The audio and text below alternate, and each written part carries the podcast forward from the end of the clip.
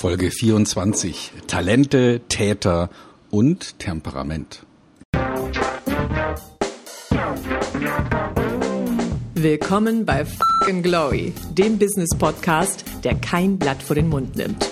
Martin Puscher und Stefan Heinrich sind ihre Gastgeber. Provokateure und vielleicht auch ein kleines bisschen die Helden des modernen Geschäftserfolges. Freuen Sie sich auf Ideen, Geschichten, Vorwürfe, Misserfolge und Erkenntnisse aus der Praxis. Los geht's! Wenn euch jemand sagt, ich hätte gerne dein Talent, dann heißt es aufpassen. Hier will dich jemand berauben. Denn das Talent ist heute eine der wichtigsten Währungen. Und nicht nur im Businessleben. Wenn ihr also frei und freudig mit euren Talenten wirtschaftet, dann wird es auf jeden Fall etwas mit der Karriere und dem erfolgreichen Unternehmer da sein. Auf geht's in eine neue Sendung, liebe Freundinnen und Freunde. Und da sind wir wieder, liebe Freunde. Es geht um ein spannendes Thema. Eigentlich geht es um drei spannende Themen. Es geht um Talente, Täter und Temperamente. Und ich bin so froh, dass ich das Megatalent mir gegenüber habe, virtuell zumindest. Hi Stefan. Und natürlich auch Temperament, das wollen wir nicht vergessen. Täter bin ich natürlich in gewisser Weise auch, weil ich tue ja gern was. Muss ja nicht immer in dem kriminalistischen Sinne sein. Bin gespannt auf die heutige Sendung. Äh, ja, äh, lass uns lass uns loslegen. Talente. Äh, was fällt dir dazu ein? Also bei mir fällt äh, da einfach nur ein, wir haben Talente bekommen und wir sollten was damit anfangen, oder? Talente sind ja Fähigkeiten, Grundfähigkeiten, sagt man ja so äh, gewöhnlicherweise. Und ähm, rund um das Thema Talent gibt's jede Menge Geschichten, die ich natürlich erzählen könnte. Äh, und die erste, die ich mit euch mit, mit, euch teilen möchte, das ist so ein bisschen auch eine eine alte Geschichte. Das hat äh, das Talent war früher eine Währung, also ein ein Maß, um auch an Gewicht, um eine ja, äh, um einen Wert auch tatsächlich ähm, zu bemessen und äh, zu nehmen und zu tragen. Und ähm, die wenigsten wissen vielleicht von euch, dass in der Bibel, also im Neuen Testament, schon wirklich urkapitalistische Geschichten drinne stehen, die sich nämlich rund um das Thema Talente ranken. Und äh, wer es nachlesen möchte, der kann das im Matthäus oder Lukas Evangelium nachlesen. Das ist nämlich die Geschichte des Gleichnisses von den anvertrauten Talenten. Um eine toll erzählte Geschichte kurz zu machen, im Kern geht es darum, dass der Herr des Weinbergs drei Gesellen zu sich ruft und sie mit unterschiedlichen Talenten ausstattet. Den einen mit sieben, den anderen mit fünf und den anderen mit einem. Ähm, derjenige, der und dann hat der Herr den Weinberg verlassen, kam dann nach einiger Zeit rüber und hat dann gefragt, was habt ihr denn äh, mit den Talenten gemacht? Und derjenige, der letzte, der nur ein Talent hatte, hatte das äh, äh, nicht investiert, hat es äh, stattdessen verbuddelt und äh, wollte das dem Herrn zurückgeben. Und dann hat der Herr zu dem gesagt, äh, wer hat, dem wird gegeben werden, wer nicht hat, dem wird genommen werden. Und dem erfolgreichsten, der am besten mit den Talenten gewirtschaftet hat, den hat er quasi die ganze Summe gegeben und den zum neuen Obergesellen im Weinberg bestimmt. Heißt auf Deutsch gesagt, wir bekommen Talente, und müssen mit ihnen arbeiten, und zwar richtig arbeiten. Wir müssen sie vermehren, und wenn wir sie vermehren, dann werden wir dafür besonders belohnt. Das ist die gute, das gute Gleichnis aus der Bibel, und ich bin zu 100 Prozent, sogar zu 110 Prozent davon überzeugt, dass alles dort richtig ist, was in diesem Gleichnis drin steht. Der Erfolgreiche wird belohnt. Aber du musst dir erstmal darüber im Klaren werden, welche Talente hast du und vor allen Dingen, wo investierst du diese Talente. Hast du deine Talente an der richtigen Stelle investiert, Stefan? Äh, ich hoffe es. Ja, ich hoffe es. Also äh, meine Talente, ähm, würde ich mal sagen, haben was zu tun mit eher logischem Denken und ähm, auch einer gewissen Liebe zur Technik, zur Technologie. Ich denke, da habe ich äh, in meinem Leben einiges richtig gemacht. Zu meinen Talenten gehörte früher nicht die Öffentlichkeit und der Auftritt in der Öffentlichkeit. Das musste ich mir sauber erarbeiten. Ähm, denke aber, dass ich da jetzt einen ganz guten Status für mich erreicht habe. Ähm, aber das ist mir nicht geschenkt worden. Also das war alles andere als Talent. Ähm, ja, also ich, ich mag dieses Gleichnis, ja, und auch wahrscheinlich kommt daher auch die Bedeutung von Talent in unserer Sprache, dass wir das eher so ausdrücken, dass wir sagen, naja, das ist etwas, was ähm, ja, du bekommen hast. Also ein Talent ist etwas, was von außen dazugekommen ist, obwohl es ja, wie du richtig sagst, ursprünglich mal eine Währung war. Ne? Also einfach so wie mhm. Euro oder Dollar. Ähm, aber finde ich ein interessantes Gleichnis, dass der belohnt wird, der am meisten aus dem macht, was er ursprünglich mal bekommen hat und nicht unbedingt der, der sozusagen seine Talente schützt und aufbewahrt oder, äh, mhm. oder vielleicht sogar verzockt ausgibt, sondern derjenige, der, ja, der weiß, was er tut und der, der sie vermehrt letztlich. Und das mhm. kann man ja Lass kapitalistisch sehen, aber man könnte es auch so sehen, dass man sagt, naja, das hat eher was mit, mm, mit Aufmerksamkeit auf sich zu tun und mit der Lust, etwas aus seinem Leben zu machen. Das hat auch was mit Ethik zu tun. Ähm, wenn man nämlich ein Talent hat, also eine Fähigkeit erworben hat, zum Beispiel gut zu führen in einem Unternehmen, also ausgleichend zu führen, moderierend zu führen, zielbewusst zu führen, dann hat man natürlich auch die Aufgabe als Führungspersönlichkeit, das nicht nur weiter anzuwenden, sondern das auch weiterzugeben an junge Führungskräfte, um letztendlich von diesen Fähigkeiten auch zu lernen und zu partizipieren. Denn wenn man ein sogenannter guter Führer ist, also ein guter Unternehmenslenker, und wenn man so auch natürlich seinen Management-Nachwuchs strukturiert und denen auch äh, mit ethischen äh, sozialen und trotzdem businessorientierten Gesichtspunkten hilft, das Unternehmen weiter zu entwickeln, dann ist das ein gutes Talent, das wachsen soll, indem man es wie eine gute Saat in den Boden drückt und halt in Form der neuen Führungs äh, Nachwuchskräfte dann letztendlich fördert. Eine ganz geile Geschichte, äh, die man natürlich in, in viele äh, Dinge überführen kann. Die Frage, die sich häufig vielleicht auch äh, unsere Zuhörer stellen, ist, wie erkenne ich, was ein wertvolles Talent ist? Und vor allen Dingen, ja, wie kann ich mein Talent auch wirklich ich sag mal, zu einem nutzbringenden Talent machen? Wenn ich mir heute einen Fußballspieler in der ersten Fußball-Bundesliga angucke, da laufen ja jedes Wochenende laufen ja jede Menge Männer in kurzen Hosen einem Lederball hinterher und versuchen ihn im, im Tor unterzubringen. Ähm, und wir sprechen häufig in der Sportsprache ja auch von diesen sogenannten Talenten. Das sind dann 18, 19-jährige Burschen, die schon besonders gut mit dem Ball umgehen können. Ähm, und wenn man dann manchmal auch angesichts der Verlockung und des schnellen Geldes sieht, wie schnell Talente am Ball sich plötzlich als Talente im Verpissen aus dem Training äh, erweisen, dann frage ich mich natürlich, okay, Talent mit dem Ball heißt natürlich auch nicht sozusagen ein, ein ethisch, soziales und geschäftsmäßiges Talent zu haben. Ähm, ein Talent kann auch manchmal eine Belastung sein, wenn man das nicht mit anderen Talenten kombiniert. Also ein Talent alleine reicht nicht aus. Das hat auch dieses Beispiel, dieses äh, biblische Beispiel gezeigt, nämlich mit dem einen Gesellen oder dem einen Knecht, der nur ein Talent bekommen hat ja, und aus diesem Talent nichts gemacht hat, sondern das verbuddelt hat, um es aufzubewahren. Talente müssen wachsen und es müssen neue Talente hinzugefügt werden. Das Geile ist, Stefan, die Geschichte, die du erzählt hast, auch äh, aus der letzten Sendung von dem sogenannten Impro-Theater, von dem ähm, äh, bei der Session, wo du warst, du hast gesagt, du hast viele Talente dir auch einfach erarbeitet, zusätzlich neue Fähigkeiten, ja, zu deinen Grundfähigkeiten hinzugefügt. Das ist ja mühsam. Äh, Talente zu erwerben ist ja nicht immer nur Freude, sondern das ist auch mühsam, hat etwas mit Training, hat auch etwas mit Ausdauer, Beharrlichkeit zu tun. Das sind auch Fähigkeiten, die man natürlich schon mitbringen muss, um mit seinen Talenten noch dann wuchern zu können, wie man so schön sagt. ja, also, finde ich, finde ich wirklich cool, die Idee, dass man das, was man hat, vermehren soll und bei einem Skillset, also bei einer Fähigkeit hat es ja damit zu tun, dass man sie weitergibt. Ja, das Einzige, was mehr wird, wenn man es teilt, ist Wissen oder Können. Und äh, da bin ich ein großer Verfechter, äh, zu überlegen, ha, wenn ich etwas kann, wie kann ich das denn, was ich da kann, noch verstärken, indem ich vielleicht auch mir bewusst mache, wie kann ich es an andere weitergeben. Und für mich gilt, und ich arbeite jetzt ja auch im weitesten Sinne in der Weiterbildungsbranche, für mich ist die Erkenntnis, wenn ich etwas für mich wirklich vollumfänglich erfassen und verstehen will, dann überlege ich mir, wie ich es anderen beibringen kann. Also mhm. dadurch, dass man drüber nachdenkt, wie man ein bestimmtes Wissen oder ein Können anderen vermittelt, also wenn man didaktisch in so ein Thema reingeht und sich überlegt, wie könnte ich es denn jemand anders erklären oder beibringen, dadurch mhm. macht man es für sich selber auch nochmal richtig klar. und lernt selbst noch daraus. Mhm. Du hast gefragt, woran erkennt man, dass man ein Talent hat oder welche Talente sich lohnen?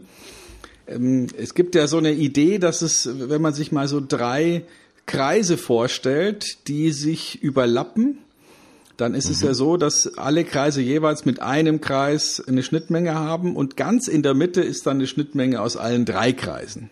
Mhm. Ja, so kann man sich es vielleicht am besten vorstellen. Und nehmen wir mal an, die drei Kreise bedeuten das, was ich selbst gut kann. Ja, also ähm, mhm. angenommen, ich bin ein, ein unglaublicher Virtuose auf der Nasenflöte, ja, beispielsweise, weil ich das wirklich gut kann. Dann gibt's einen anderen Kreis, äh, der hat was zu tun mit Wollen, nämlich mache ich das auch gerne? Also ist es etwas, was mir gefällt, wo mein Herzblut dranhängt, was ich wirklich gerne mache? Und dann gibt's noch den dritten Kreis und der hat was zu tun mit wertvoll sein, nämlich ist es für andere wertvoll? Mhm. Also es könnte ja sein, dass ich jetzt ähm, unglaublich gerne Golf spiele. Also beim Wollen ähm, spiele ich Golf. Ich kann es aber nicht besonders. Ja, und es ist auch so, dass äh, andere nichts davon haben, wenn ich gut Golf spielen kann. Dann würde ich sagen, na ja, das ist halt so ein brotlose Kunst, so ein Hobby. Ja, dann gibt's vielleicht etwas, was ich gut kann, ähm, aber ich mache es nicht gerne und es ist auch nicht wertvoll. Das ist dann so ein ja, unnütz einfach. Ja, also ich kann es zwar, aber es, weder mache ich es gerne noch bringt's mir mhm. was. Und dann gibt's eben Sachen, die, äh, die wertvoll sind, also wo man, wo andere möchten, dass ich das tue oder, oder für sie tue. Und ganz klar, da wo die Schnittmenge aus allen dreien ist, da wird man wahrscheinlich am allerliebsten agieren. Und da wo Können und wertvoll sich trifft, da hat man zumindest mal die Chance, was zu verkaufen. Und wenn man es mhm. dann noch schafft, das auch noch zu mögen, was für andere wertvoll ist und was man selbst kann, dann hat man, glaube ich, ein glückliches Leben. Mhm. Und dennoch ist es für, für, manche ja gar nicht so einfach, diese drei Kreise zu zeichnen und äh, auch sich schon bewusst darüber zu werden, wo liegt denn mein wahres Talent. Ähm, es gibt Menschen, die sagen, mein wahres Talent ist schlafen und auf der Couch liegen und Fernseh gucken. Ähm, und das Shopping. können die und Shopping. das, äh, das ist etwas, was sie wollen. Das ist etwas, was sie können. Und es ist vielleicht nicht unbedingt für andere wertvoll, außer für die werbende Industrie, um es mal so platt zu formulieren. Aber es, äh, ja, ist es ein Talent. Die Suche nach dem richtigen Talent in uns selber ist ja eine Reise, die niemals aufhört und eine Suche, die niemals aufhört.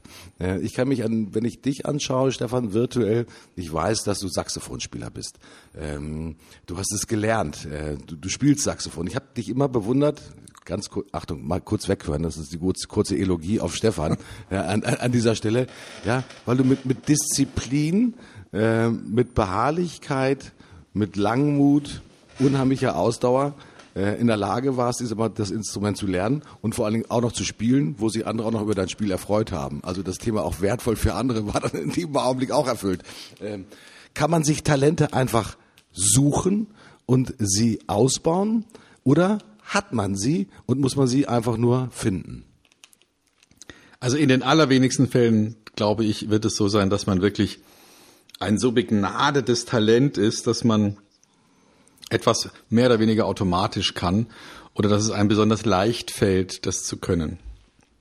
Also da fällt mir jetzt wirklich solche Ausnahmekünstler ein, wie zum Beispiel Ann-Sophie Mutter, die schon als äh, Teenager von Karajan sozusagen entdeckt wurde als unglaubliches Talent an der Geige.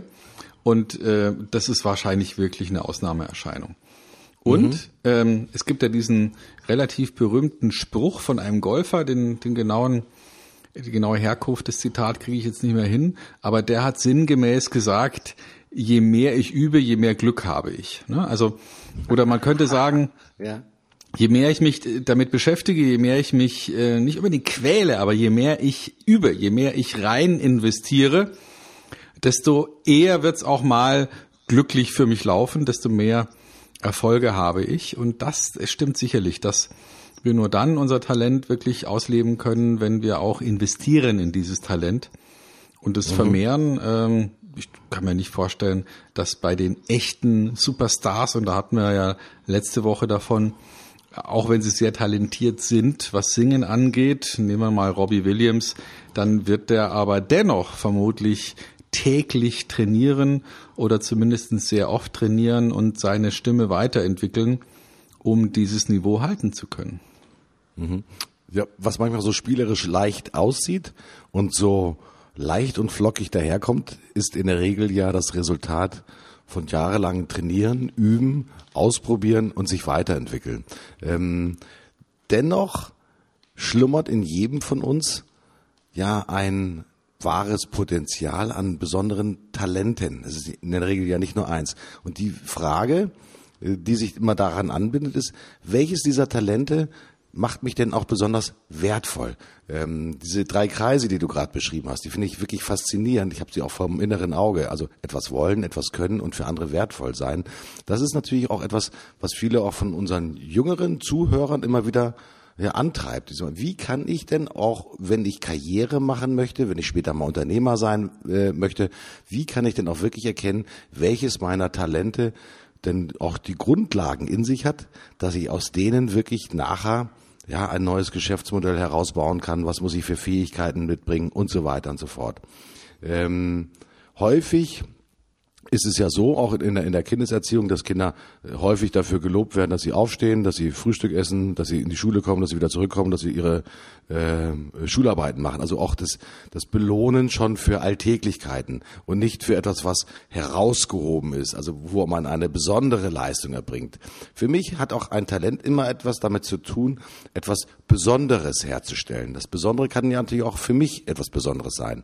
Wenn ich als Person sehr undiszipliniert bin, als Beispiel, wenn ich das weiß, dass es ein Teil meiner Tugend ist, dann ist es etwas ganz Besonderes, wenn ich plötzlich anfange, jeden Morgen um 6 Uhr aufzustehen, um eine Stunde für mich zu haben, mich zu sammeln, mich vorzubereiten auf den Tag, um dann wirklich gut gelaunt um acht oder um halb neun von mir aus in der Firma aufzutauchen und mit frischen Ideen, äh, neuem Mut das Tageswerk anzugehen und besonders aufmerksam zu sein. Talente haben auch manchmal etwas mit Erkennen und auch Überwindung zu tun. Wer ein Talent hat und dieses Talent nicht pflegt und das zur Glänzen und zur Blüte bringt, der ist natürlich, ich glaube, die Kirche würde sagen, jetzt nicht äh, der Knecht, der halt aus, aus dem Weinberg vertrieben wird, weil er einfach mit seinen Talenten nicht vernünftig arbeitet. Und das, was wir heute auch immer wieder sehen in unserer Zeit ist, häufig wird man für ja, Dinge belohnt und auch belobigt, die noch gar nicht das, das wahre, die wahre Spitze des Talents zeigen, sondern äh, wir machen heute häufig auch die Mitarbeiter glücklich, wenn sie schon einfach zur Arbeit kommen. Also wir haben schon mal in der Sendung gehabt das Thema Spaß, Spaßgesellschaft, ja, ähm, von Mitarbeitern. Und ich, ich glaube, dass wir immer wieder auf diese Talente bei den Mitarbeitern gucken müssen. Ähm, gar nicht so einfach, auch wirklich die Talente zu identifizieren, weil teilweise die Mitarbeiter ja gar nicht selber wissen, wo sind denn ihre Talente. Hm, ich habe das Glück, mit Kolleginnen und Kollegen zusammenzuarbeiten, die sichtbare Talente haben. Wie zum Beispiel eine Kollegin, die sagt, ich möchte Spitzenqualität liefern. Und sie tut alles dafür im Sinne der persönlichen Fortbildung, äh, sich äh, Internet-Sessions angucken, arbeitet sich in neue Programme ein, probiert Dinge aus, spricht mit mir über Dinge, die sie herausgefunden hat. Das ist auch ein Talent. Das Talent lebt auch natürlich von der Weiterentwicklung. Also ein Talent zu haben, ist gut, aber Leute, ein Talent muss wachsen. Das war das, was Stefan auch eingangs gesagt hatte. Und wuchert mit euren Talenten. Also breitet euch aus, macht mehr daraus. Und das schöne Wort, das du gesagt hast, ist Wissen teilen. Das heißt, das macht einen reich, weil das Wissen, das du nach draußen gibst, kommt auch vielfach in anderer Art und Weise wieder zu dir zurück. Die Engländer benutzen dafür übrigens das Sprichwort, ja, uh, what goes around comes around. Ähm, auf Deutsch gesagt, was du in der einen Seite investiert, investierst, kommt vielleicht nicht von der gleichen Ecke wieder zurück. Also das Investieren in eine andere Person muss nicht unbedingt bedeuten, dass du von dieser Person belobigt und belohnt wirst, sondern das kommt möglicherweise aus einer ganz anderen Ecke, weil die Person vielleicht anderen erzählt, was du für ein toller Typ bist und was du für diese Person getan hast. Also Talente mit Talenten wuchern, ganz, ganz wichtiges Thema. Aus deiner Sicht, Stefan, was wären denn wichtige und wertvolle Talente, die in der heutigen Zeit besonders gefördert werden sollten? Mhm. Also ähm, ja, ich, denke, dass was du vorhin gesagt hast, dass viele sich ihrer Talente nicht bewusst sind und ähm, ich denke auch, dass das ein Stück weit gerne verwendet wird als Ausrede, um zu sagen, ich bin nicht talentiert, ich tu das nicht. Also man ist ja möglicherweise jetzt eher ein talentierter Sportler oder eben dann doch kein talentierter Sportler. Aber wenn man kein Talent hat zum Sport, heißt es ja noch lange nicht, dass man auf Sport verzichten sollte äh, oder auf, auf andere Übungen, um, um seinen Körper einigermaßen fit zu halten. Dann muss man einfach ein bisschen mehr Willen investieren. Und ich bin mhm. kein Freund davon zu sagen, na ja, jetzt habe ich äh, kein Talent, also ist es für mich der Freifahrtschein als Ausrede, um zu sagen, na ja, dann muss ich es ja auch nicht tun. Mhm. Insofern ähm, ist sozusagen dieses Suchen nach dem Talent nicht unbedingt etwas, was immer ganz am Anfang einer Maßnahme stehen soll. Ähm, ich bin auch kein Freund von dem Gedanken, dass man sozusagen geborene Verkäufer oder geborene Führungskräfte oder sowas hat und dass jeder Versuch, äh, sich das beizubringen, kläglich scheitern muss oder sowas. Mhm. Ich denke, dass man mit Willen wahnsinnig viel erreichen kann. Der Wille ist vielleicht das, was uns von allen anderen Lebewesen unterscheidet, auch der Wille gegen störende Gefühle anzukämpfen, also wirklich auf äh, stoische Art und Weise möglicherweise sogar gegen seine eigenen Empfindungen anzukämpfen und etwas durchzusetzen, ja, was uns ja in vielen Extremsituationen auch auch bekannt wird, wenn Menschen sagen, ich bin uns zu Unrecht eingesperrt worden, war jahrelang im Gefängnis. Ich denke jetzt mal an Mandela zum Beispiel, der es mit schierem Willen geschafft hat, zu überleben und, und, und sich selbst aufrechtzuerhalten. Äh, da wird er wahrscheinlich mit vielen anderen politischen Gefangenen sehr vergleichbar sein, die es auch schaffen, sich mit purer Willenskraft ähm, über eine widrige Situation hinwegzusetzen. Und ein bisschen was davon, es muss ja nicht gleich jeder Mandela sein, aber ein bisschen was davon tut uns in unserer heutigen Gesellschaft ganz gut, auch dann, wenn wir so die erste Ausrede hochkommen, spüren, um zu sagen, naja, da bin ich nicht talentiert, also mache ich das lieber nicht hm, nee, vielleicht doch nicht. Vielleicht ist es sinnvoll zu sagen, was, äh, was wird gebraucht, ja, und was will ich machen? Und dann packe ich halt vielleicht das Talent, das Können durch Fleißigkeit und durch Übung mit dazu. Weil wenn ich, und nehmen wir jetzt mal mich als Beispiel, wenn ich erfolgreich sein will als Experte und Trainer in dieser Öffentlichkeit, dann darf ich eben auch mit dazu lernen, wie bewege ich mich auf einer Bühne und wie bin ich auf einer Bühne alles andere als langweilig. Und selbst wenn ich dazu kein Talent habe, kann ich es dennoch zu einer guten handwerklichen Qualität schaffen. Ich werde vermutlich kein begnadeter Schauspieler werden in meinem Leben, aber ich kann natürlich so viel Schauspielhandwerk lernen, dass ich auf so einer Bühne ein sehr gutes Gesicht mache und eine gute Arbeit abliefere eine saubere Arbeit abliefere, auch wenn ich vielleicht nicht talentiert bin.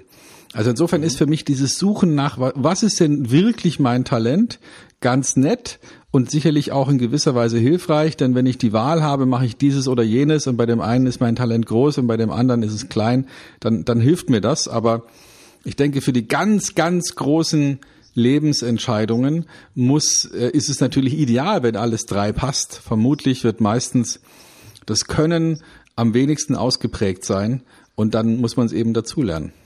Mhm. Viele Leute sagen ja, das ist ein Talent, das ich habe, weil das, was ich hier tue, das fällt mir leicht. Ja, dieser, das ist ja dieser erste Impuls. Äh, es gibt ja handwerkliche Menschen oder handwerklich orientierte Menschen, denen fällt es leicht, sofort zu erkennen, warum eine Tür klemmt, ja, und wo man diese Tür abschmörgeln und abschleifen muss, damit sie wieder gangbar ist. Ähm, das Talent ich habe in im Internet mal gesucht, es gibt keine Talentliste im Internet. äh, und es gibt, äh, das ist total interessant, weil ein Kollege hat auf, äh, auf Brain A heißt das, mal äh, die Kollegen gebeten im Internet, eine Talentliste mal zu erstellen. Wofür kann man denn auch Talent haben? Oder gibt's da überhaupt eine Talentliste? Es sind mittlerweile 160 Begrifflichkeiten gekommen, 168, Entschuldigung bitte. Äh, es fing bei eins an mit Singen, Tanzen. Das sind so die einfachsten Dinge. Die wünscht sich vielleicht ähm, jeder, auch äh, in der Öffentlichkeit zu stehen und weiß der Teufel, was noch dazugehört. Äh, Zeichnen, Malen, Karikaturen zeichnen, Ideen finden, Querdenken, Make-up-Artist, Verkaufstalent. Hier ist auch noch, Entschuldigung, Blowjobs ist an Nummer 15. Wir sind ja äh, über 18, deswegen darf ich das mal sagen. Das ist die Liste, die hier ist. Handwerkliches Geschicht, Textverständnis. Es gibt eine riesengroße Anzahl von Möglichkeiten, wo man ein eigenes Talent hat. Und das Erste, was einem auffällt, ist, es fällt mir leicht sich diesem Thema zu nähern oder diese handwerklichen Tätigkeiten auszuführen. Das heißt aber nicht, dass man dann auch der Meister darin wird. Das ist genau das, was du gesagt hast, Stefan. Denn viele sagen, ich bin schon zufrieden mit den ersten 20 Prozent, dass ich das habe, aber ich möchte darin keine Meisterschaft erringen. Um aus dem Talent eine Spitzenleistung zu machen, müssen genau diese Dinge mit hinzukommen, die du gerade gesagt hast, Stefan. Da bin ich zu 100 Prozent bei dir dieses Thema der Beharrlichkeit, Ausdauer, sich verbessern wollen und zur Spitze gehören zu wollen. Das macht ja auch den beliebigen Fußballer von dem Spitzenfußballer auch tatsächlich aus. Denn das ewige Trainieren und diese Beharrlichkeit, auch schwierige Situationen, auch vielleicht mal Krankheits- oder Verletzungsrückschläge zu überwinden und trotzdem wieder zurückzukommen. Es gibt ganz viele Kollegen, die leider einen doppelten, was ich Kreuzbandriss hatten, immer wieder verletzt waren und dennoch immer wieder es geschafft haben, zurück ja, äh, in die erste Mannschaft einer Bundesligamannschaft zu kommen. Fand ich äh, absolut überragend. Für Unternehmer und für Experten und für Manager in Unternehmen gilt das genauso. Es gibt immer Rückschläge, denn ich glaube, das Leben besteht immer aus diesem ewigen Auf und Ab und hin und her. Ähm, aber sich nicht beirren lassen und dranbleiben an seinen Themen und immer wieder an diesem mittleren Kreis von Können, Wollen und Wertvoll sein arbeiten. Nur ähm, Stefan, wo kann ich denn lernen, so einen Mittelpunkt zu finden, wo ich genau diese Kombination von Können, Wollen und wertvoll sein auch tatsächlich finde? Hilft mir jemand, weil in der Schule hat mir niemand geholfen zu sagen, Puscher, du kannst zwar toll Schlagball weit werfen, aber als Leichtathlet bist du eigentlich überhaupt nicht zu gebrauchen. Ich war ein lausiger 100-Meter-Läufer, ich war ein lausiger Weitspringer. Das Einzige, was ich wirklich konnte, war anständig Bälle in den Schulgarten reinwerfen. Das war äh, sozusagen mein, mein besonderes Talent. Äh, sind wir manchmal auch als Führungskräfte auch manchmal zu sehr mit uns selber beschäftigt, dass wir wirklich die, die Talente und die Fähigkeiten von, von Mitarbeitern und von Kollegen vielleicht auch nicht richtig einsortieren können, weil uns niemand gezeigt hat, was sind wertvolle und gute Talente, die in einem Wirtschaftsbetrieb gut einsetzbar sind?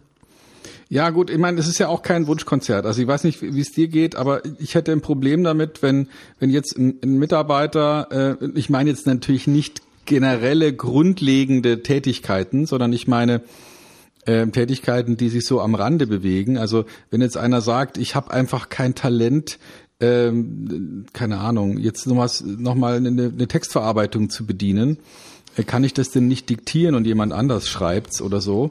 Da würde ich sagen, da würde ich mich herzlich bedanken, ja, wenn, wenn jemand sozusagen äh, sich darauf fokussiert, was mein Talent ist, weil viele Dinge, die gehören einfach mit dazu.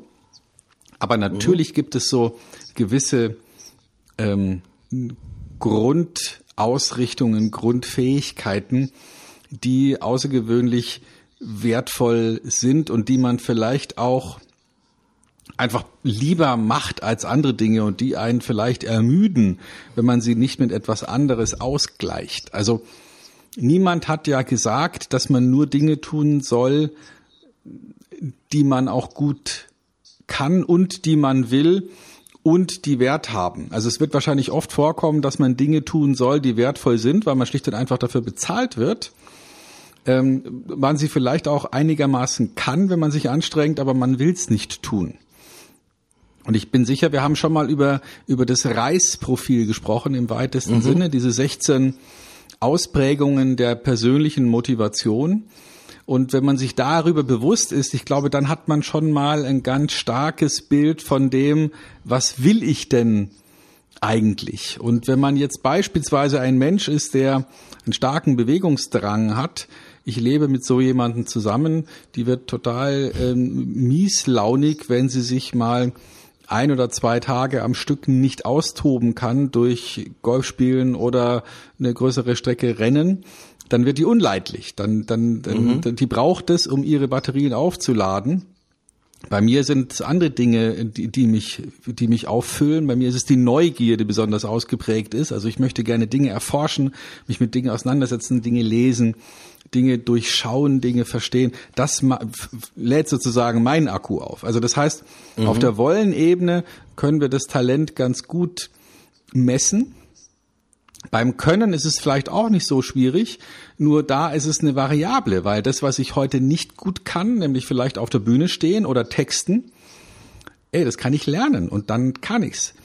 Und die, die, der Antrieb ist wahrscheinlich das Wollen. Das Wollen führt zum Können. Es ist ganz selten in unserem Leben so, dass wir etwas einfach so können. Mhm. Also ich kenne niemand, der, der als geborener Verkäufer oder als geborener 100-Meter-Läufer oder als geborener Florettfechter auf die Welt kam. Das, mhm. äh, es gab einen gewissen Drang, das zu lernen und dadurch gut zu werden. Mhm. Und das Wertvolle ist nur das, was die Leute von uns einfordern, was sie von uns wollen, vielleicht unser Job oder, ähm, oder wir erkennen vielleicht sogar, dass wir in einem anderen Job noch mehr Wertschöpfung erbringen können. Und ich meine jetzt auch nicht nur monetäre Werte, sondern vielleicht erkennt jemand für sich, dass er besser aufgehoben ist bei einer Non-Profit-Organisation, wo er Gutes tut, oder vielleicht erkennt jemand eine medizinische Berufung oder eine Berufung als Erzieher, egal ob das jetzt eigene Kinder sind oder Kinder, die einem überantwortet werden. Also der Wert, den ich meine, der hat nicht unbedingt was mit Geld zu tun, sondern mit wertvoll im Sinne von andere möchten, dass ich das tue. Mhm. Und du stiftest dann Nutzen letztendlich für, für andere Persönlichkeiten. Mhm. Das ist ja nicht nur, dass es gutiert wird, dass es gemacht ist, sondern äh, jemand anders profitiert auch davon. Das hat ja auch den Begriff des Wertvollen für andere äh, ja schon in sich. Ja, ich glaube, über Talente kann man unheimlich lange plaudern. Äh, es bleibt aber natürlich die biblische Geschichte, mit seinen Talenten muss man arbeiten. Also Erkenntnis, Talente erkennen und dann letztendlich auch an ihnen arbeiten, äh, um letztendlich zur Spitze zu gelangen. Äh, viele Kollegen geben sich leider auch dann mit Mittelmaß äh, auch immer wieder ab, äh, weil sie nicht sagen, wir gehen auch in die Tiefe. Äh, das, mir hat das gut gefallen, was du über den Golfer gesagt hast. Äh, je mehr ich übe, desto mehr Glück habe ich. jeder von uns weiß natürlich, was dahinter gemeint ist. Dieses die Perfektion erreichen heißt natürlich wirklich jeden Tag dran arbeiten äh, und ist auch manchmal mit einer Last, aber zunehmend mit Lust zu tun, weil wenn ein Golfer, ich glaube dann mittlerweile bei Handicap Null ist, also das sind glaube ich die Profigolfer, wenn ich das richtig weiß, ich bin kein Golfer, ja, dann sieht das einfach auch ist immer nicht nur elegant aus, sondern es führt dann auch häufig dann mal zu Turniergewinn oder zu Siegen im Flight, wenn man unterwegs ist. Ja, Stefan, äh, ne, neben den Talentierten gibt's die Täter. Das zweite T. Äh, der Täter, als ich das beim letzten Mal hörte, als du den, den Begriff vorgeschlagen hast, habe ich natürlich sofort den Tatort äh, vor Augen gehabt. Also die kriminalistische äh, Variante des Täters. Aber so ist das vielleicht gar nicht gemeint gewesen, sondern du hast, glaube ich, nicht den Kriminalisten und den, der auf der Suche nach dem Täter ist, sondern du hast vielleicht dich selber vor Augen gehabt im Sinne von, ich tue etwas, ich bin ein Täter. Stimmt das? Naja, lass mich doch mal die, das Spannungsfeld so, so stehen lassen. Es gibt natürlich den Begriff des Täters, der was zu tun hat mit der Straftat, aber die Tat an sich ist ja nichts Schlechtes. Ne? Also ganz im Gegenteil, es gibt ja diesen berühmten Spruch von, von Herrn Kästner, Erich Kästner, es gibt nichts Gutes, außer man tut es. Und äh, das ist ja eine sehr schöne Aussage, ne? weil äh, es, das passiert nichts von allein. Ne? Mhm. Zumindest die meisten guten Sachen passieren nicht von allein. Also muss man sie tun und deswegen hat das was mit Tat zu tun und jemand, der etwas tut, ist ein Täter. Ha. Und äh, natürlich haben wir da heute vor allem den kriminalistischen Blick drauf, aber mir hat Spaß gemacht, diesen Begriff reinzubringen und, und vielleicht damit auch die Idee auszulösen, hey, bin ich eigentlich ein Täter oder bin ich nur ein, ein äh, hätte tun können? Und äh, tue ich was? Äh, Habe ich es getan? Oder äh, ist es so, dass ich sage, Mensch, wenn man mich mal lassen würde, dann würde ich aber was tun? Mhm. Das hat ja auch etwas damit zu tun, dass es ganz viele Redner gibt, also über etwas reden und dann gibt es ganz viele Macher, die reden vielleicht weniger, sondern die packen an. Ähm, das sind die typischen Beispiele, die jeder von uns sicherlich schon mal gesehen hat, wenn man auf einer Auto äh, im Stau ganz langsam an einer Autobahnbaustelle vorbeifährt. Ähm, äh, das ist ja äh, bestes Beispiel. Acht Leute stehen äh, an einer Baustelle. Das sehen wir übrigens in Hamburg auch gelegentlich mal das, gefühlt ist es so, einer schaufelt von unten die Erde aus irgendeinem äh, Graben heraus und sieben schauen drauf, wie er es macht. Ja, ähm, das, ist so, das typische Beispiel. Äh, viele wissen ganz genau, wie man diesen Graben aushebt und äh, wie tief er sein sollte und wie der äh, Anstellwinkel der Schaufel sein sollte, um besonders viel äh, Sand auf die Schaufel drauf zu kriegen. Und einer schuftet unten und macht sich sozusagen den Buckel krumm. Es gibt ganz viele Nicht-Täter. Äh, also viele, die erzählen, dass es doch unheimlich gut wäre, jetzt hier sehr aktiv zu werden. Und wenn es darum geht, äh, alle Mann in die Bütt und an, alle Mann mit anfassen, sehen wir im Prinzip, wie sich eine Vielzahl der Menschen abwenden, weil sie keine Lust haben auf diese Anstrengung, weil tun hat auch manchmal etwas mit Anstrengung zu tun, Stefan, oder? Ja, natürlich hat das was mit Anstrengung zu tun. Und es ist auch leichter, darüber zu diskutieren, so zu überlegen, geht es vielleicht, geht es vielleicht nicht. Ja, wir alle kennen den Spruch, ähm, alle haben gesagt, es ist unmöglich, bis auf einen, der wusste nicht und der hat es einfach gemacht. Und mhm. äh, das ist etwas, was wir ja auch bei den Stars, die wir immer wieder mal vorzeigen, also egal, ob jetzt ein äh, Elon Musk, der gezeigt hat, dass man plötzlich eine Rakete entwickeln kann mit einem Mikrobudget, wofür was die die NASA nicht hingekriegt hat mit einem Milliardenbudget, äh, oder der es mal eben geschafft hat, ein Elektroauto hinzubauen ähm, wo ganze Industrien gesagt haben, uns über, über Jahre haben denken lassen, dass das nicht möglich sei. Und, mhm. und er macht's einfach und zeigt, dass es geht. Also die, die Tat ist etwas, was natürlich nicht immer gelingt, wenn man sich's vornimmt. Aber wenn man es nicht versucht, kann es nicht gelingen. Also ich, wenn ich mit, mit kleineren Gruppen arbeite in meinen Seminaren rund um das professionelle Verkaufen, dann habe ich es ganz oft, dass ähm, so Gegenteilsortierer sich gruppieren, ja, also die, die sich dann zusammenschließen und die dann anfangen, ähm, akribisch genau zu erklären, warum es nicht geht und mhm. es aber nie versucht haben. Und und mein, meine Maßgabe ist dann manchmal zu sagen, okay, wir haben hier ein neues Konzept besprochen. Ich denke, wir sind uns einig, dass es an sich gut klingt.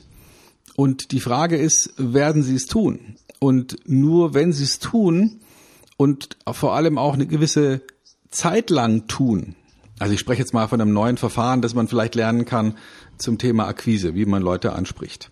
Mhm, Klar, wenn man das gerade eben gelernt hat, kann man es noch nicht. Da sind wir wieder bei den Talenten, da muss man es vielleicht erst ein paar Mal üben.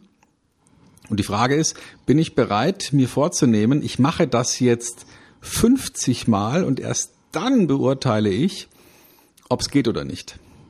Mhm. Und das ist etwas, was wir, was wir wirklich mit unserer Willenskraft hinkriegen müssen, dass wir sagen, egal, ich tue es jetzt einfach, mach mir nicht bei jedem Mal, wenn ich anfangen will, Gedanken und lass meinen Schweinehund nach vorne, sondern ich tue es jetzt einfach mal.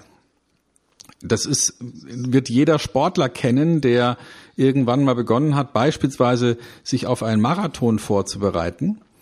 Man wird es nur hinkriegen, wenn man einfach es tut. Also wenn man jedes Mal, bevor man läuft, sich Gedanken macht, ist es jetzt eine gute Idee, ich spüre nochmal in mich rein, habe ich denn die, die Trainingsverletzungen vom letzten Mal auch wirklich gut verdaut? Ist der Muskel, spüre ich genau rein?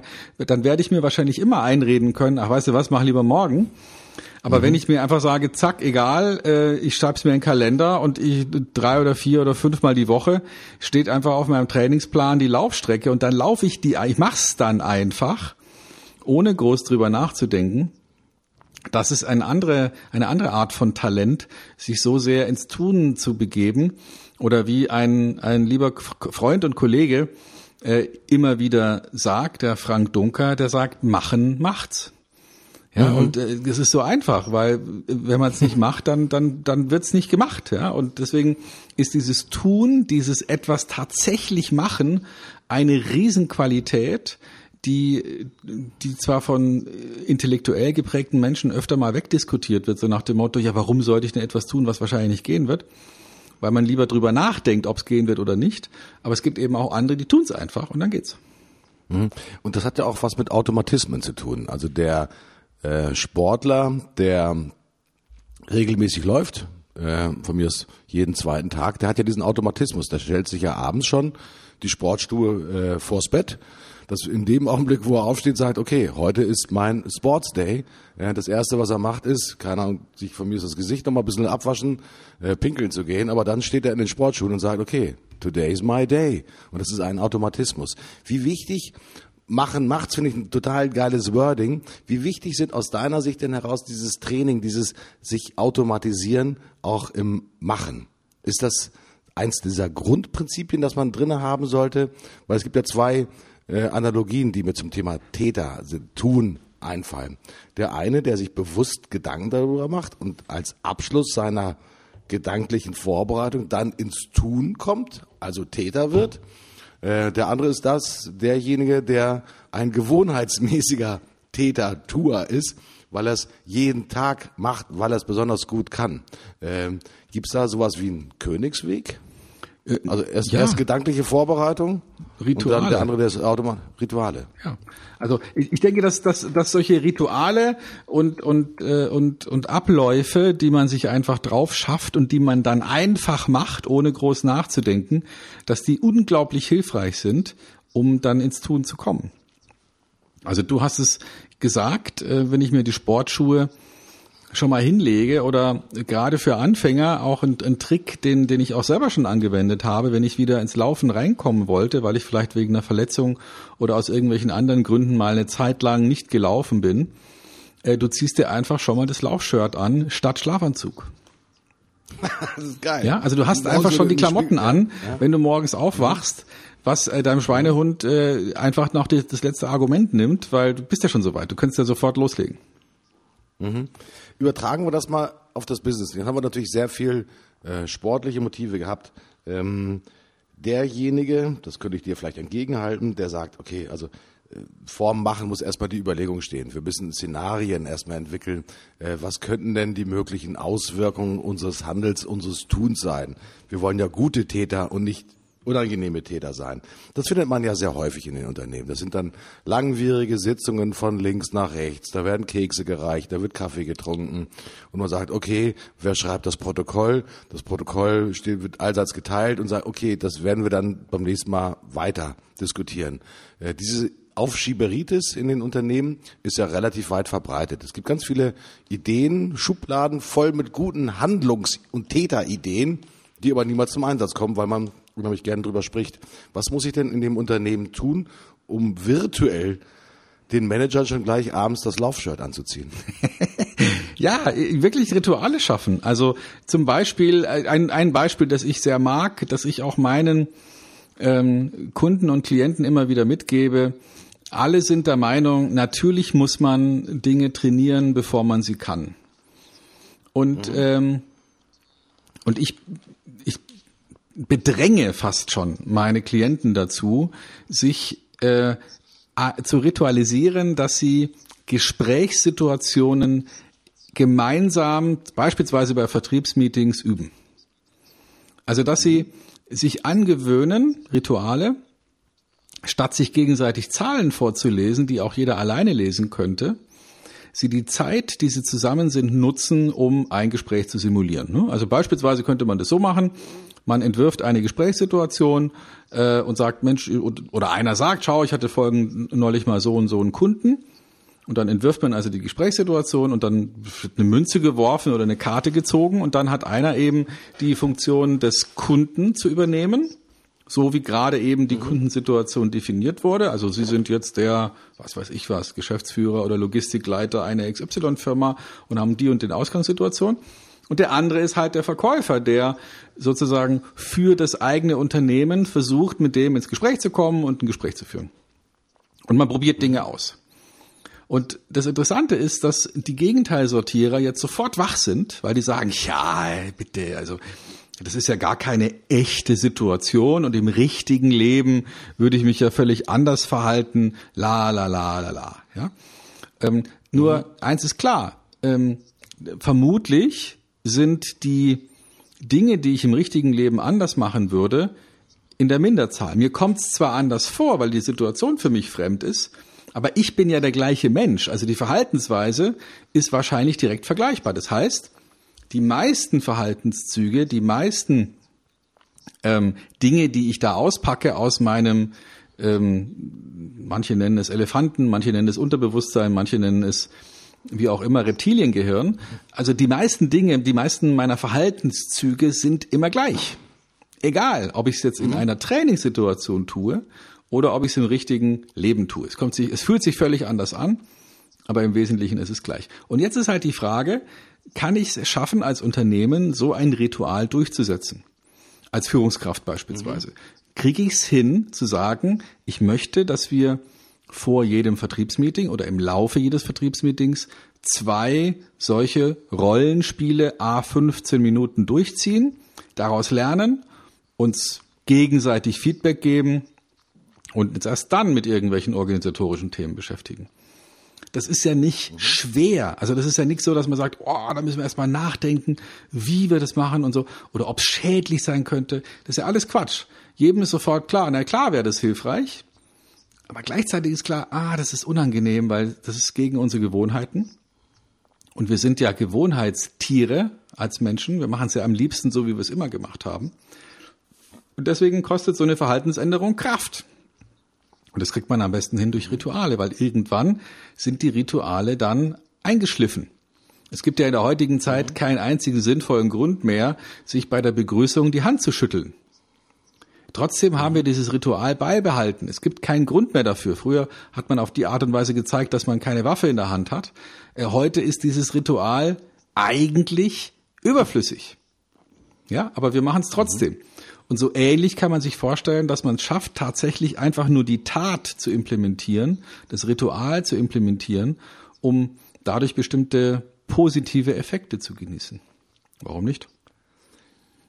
Ist es immer der Chef, der dieses Ritual initiiert und der dann auch der Treiber dieses Rituals wird? Ich könnte mir vorstellen, dass es in den meisten Situationen so ist, dass der Chef ähm, mehr Chancen hat, Rituale zu verändern, weil natürlich viele auf den Chef gucken und dem Chef gefallen wollen. Also wenn mhm. ich nicht der Chef bin, dann kann ich zwar sowas anregen, ich kann es vielleicht sogar initiieren, möglicherweise finde ich auch mehrere Mitstreiter, aber wenn der Chef sagt, was willst du mit dem Schmarren, dann könnte es sein, dass es kippt. Insofern braucht man natürlich zumindest mal die freundliche Billigung des Chefs, um andere Taten, andere Rituale zu etablieren. Ja, sehe ich so. Hm. Meine Gattin hat mir ein schönes Beispiel aus ihrem Berufsalltag erzählt. Ähm, sie ist äh, an einer Schule tätig und bei denen gibt es den sogenannten Morgenkreis immer am Montag. Ähm, wenn nämlich die Kinder dann, man sitzt dann tatsächlich im Kreis, ja, und die Kinder erzählen im Prinzip von ihrem Wochenende. Das ist eine Grundschule, also sind jetzt keine, keine Gymnasialschüler. Um auch einfach die Woche auch einzustimmen, um auch so ein bisschen Last und äh, vielleicht manchmal aus dem, aus dem Wochenende rauszunehmen oder die schönen Dinge zu erzählen. Wir erzählen ja auch von Fuck and Glory, Dingen, die uns gut gefallen haben und Dingen, die uns weniger gut gefallen haben. Und natürlich auch den, in der Schule ist es auch ein kollegialer Sinn, also den, den Sinn für ein Miteinander äh, zu haben. Also auch vom anderen zu wissen, was ihn bewegt und was ihn ja möglicherweise vielleicht auch hindert, besonders erfolgreich zu sein, um das immer wieder ins Berufsleben zu übertragen. Bei den Ritualen ist es ja so, so habe ich das zumindest verstanden, wir üben ja reale Situationen ein. Und wenn die reale Situation eintritt, dann wissen wir in dem Augenblick automatisch, diese Situation habe ich schon mehrfach geübt und ich weiß dann in dem Augenblick, wie ich mich richtigerweise verhalten oder wie ich mich passenderweise verhalten soll. Ähm, ich finde das ein ganz starkes Modell. Ich überlege gerade für mein eigenes Unternehmen ähm, das Thema der Ritualisierung neu zu beleben. Ich finde das sehr wichtig und, und sehr wertvoll, dass man wirklich diese Übungsszenarien immer wieder hat, um uns auch einfach auf das reale Leben draußen noch besser vorzubereiten. Es reicht nicht alleine, wenn ich mich äh, mit mir selbst beschäftige äh, und meine eigenen Rituale habe, sondern es muss dann sozusagen auch ein organisatorisches Ritual sein, weil wir wollen ja gemeinsam die Ziele erreichen und wir wollen gemeinsam Täter sein, im Sinne von gemeinsam erfolgreich sein. Gibt es eine negative Ausprägung des, wir hatten ja vorhin auch über das Thema des, des Kriminaltäters gesprochen, also der ähm, Schuld auf sich nimmt, eine Straftat begeht. Ähm, manche haben da ja auch eine gewisse Ritualisierung drin. Und äh, wenn wir über Täter sprechen, so spreche ich, würde ich auch, auch gerne sozusagen über die, die, die Schattenseite des Tuns sprechen. Das sind nämlich die Kollegen, die äh, vielleicht so das ja, mit unethischen Methoden äh, vorangehen und sagen, okay, äh, Hauptsache mir wird es zum Wohlgefallen gereichen. Hauptsache mir nutzt es. Und das, was beim Kunden ankommt, naja, Gott, Leute, das wird schon nicht so schlimm werden. Ähm, äh, wir haben ja in der Automobilindustrie unser Lieblingsbeispiel, äh, scheinen ja momentan sehr viele Täter unterwegs zu sein. Und es ist dann ja auch ja nicht nur einer, der in Amerika im Gefängnis sitzt, es gibt dann äh, immer weitere Kollegen, die vor den Kadi gezerrt werden und die staatsanwaltschaftlich ähm, äh, befragt werden. Ähm, die Tat, die, die weniger gute Tat kann auch sowas wie ein Organisationsversagen sein. Das heißt, äh, auch schlechte Taten können ja auch sozusagen einen guten Ruf im Unternehmen haben. Ich sage es jetzt einfach mal so, wenn es nur gut ist für das eigene Unternehmen, aber den Kunden letztendlich schädigt. Ähm, lässt sich die schlechte Tat auch durch Rituale verhindern, verbessern, abmildern? Ja, natürlich, klar. Also ähm, natürlich wird, also man kann Kriminalität nicht verhindern. Ich denke, das ist inzwischen klar geworden. Man kann kein lückenloses System schaffen, in dem auf jeden Fall jede Art von ähm, Ablehnung von Regeln oder dem Schaden anderer äh, zu verhindern. Das, das klappt nicht. Ich denke, da, egal was uns da Politiker mhm. manchmal gerne weismachen, um, um, die, um das Sicherheitsbedürfnis der, der Wähler positiv zu beeinflussen. Man kann Kriminalität nie verhindern. Es wird immer, und interessanterweise ist es überall in der Welt ungefähr gleich, so ein bis drei Promille der Bevölkerung haben kriminelle Tendenzen. Weil sie vielleicht einfach mhm. von ihrer äh, Wertestruktur her kein Interesse daran haben, gemocht zu werden. So, das, das mhm. wird man wahrscheinlich in jeder Kultur feststellen können, mehr oder weniger gleich. Und natürlich kann man ansonsten das, was man nicht haben möchte, durch Rituale verbessern. Also ich erinnere mich an, mhm. an die Zeit, an der, in, in der es losging mit Fahrzeugsicherheit und Gurtanlegen. Das war gerade so zu der mhm. Zeit, als ich den Führerschein gemacht habe. Damals ähm, war Gurtpflicht noch nicht gegeben, soweit ich mich erinnere. Erst kurz danach. Und trotzdem war es in den Fahrschulen schon so, dass einem das einfach beigebracht wurde. Einsteigen, anschnallen, fertig. Mhm. Also da wurde gar nicht drüber mhm. nachgedacht, ähm, soll ich mich jetzt anschnallen oder nicht, sondern ich habe gelernt, ich setze mich rein, anschnallen, fertig. Und äh, Mhm. Wenn ich das vergleiche mit den Ritualen, die beispielsweise mein Vater oder, oder meine Eltern an sich äh, hatten, die hatten das nicht. Die hatten andere Rituale. Die hatten das Ritual, ähm, ich schnalle mich nur an, wenn ich auf die Autobahn fahre. Ich hatte neulich jetzt einen Taxifahrer äh, in Spanien, der hat tatsächlich sich da so aus einem alten Sicherheitsgurt ähm, so ein, so ein, so ein, äh, also nur den Stecker sozusagen abgeschnitten um den äh, äh reinzustecken, weil damit es mhm. nicht piepst, weil wir haben ja inzwischen äh, EU-Recht, es muss ja piepsen, wenn man vergessen hat, den Sicherheitsgurt anzulegen. Und der, für den war das anscheinend nicht notwendig und der hat sich entschieden, äh, das eben anders zu machen. Der hat gesagt, nö, also ich brauche diese Art von, von mhm. Ritual nicht, ich schneide mich nicht an, ich schneide mich nur an, wenn ich auf der Autobahn bin. Oder irgendwie so ein komisches äh, Hirngespinst. Mhm. So, also das heißt, äh, wie, wie, kann man wie, wie kann man solche Regeln herbeiführen? Meine Antwort wäre, indem man ähm, sich einfach angewöhnt, dass man es immer tut. Ganz einfach. Mhm. Mhm.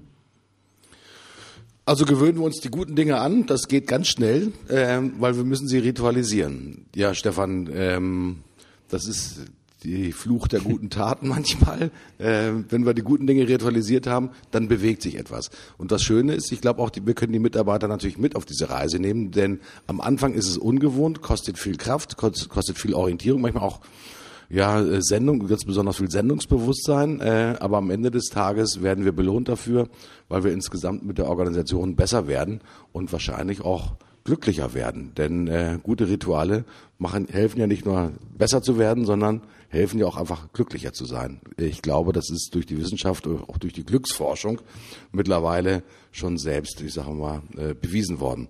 Denn wer etwas tut und wer ein gutes Feedback dazu hat, der ist per se glücklicher, ja, als derjenige, der halt keine Feedbacks aus äh, nicht getanen Leistungen bekommt. Äh, das ist dann halt sozusagen das Absitzen in der Firma und abends auch ein bisschen frustriert zu sein, weil die Arbeit einen nicht erfüllt. Also ich äh, bin gerne bereit, da noch mehr zu investieren, damit wir mehr Erfüllung haben und äh, die Mitarbeiter abends dann nach Hause gehen können und sagen, hey, heute war ein geiler Tag, heute haben wir wirklich was geschafft und viel getan und wir waren heute echte positive Täter. Neben den Tätern, mein lieber Stefan, gibt es natürlich noch die Temperamente. Ja, die Temperamente. Was, was sind Temperamente, äh, liebe Freunde? Das wisst ihr natürlich selber. Wir kennen das aufbrausende Talent. Wir kennen das phlegmatische Talent.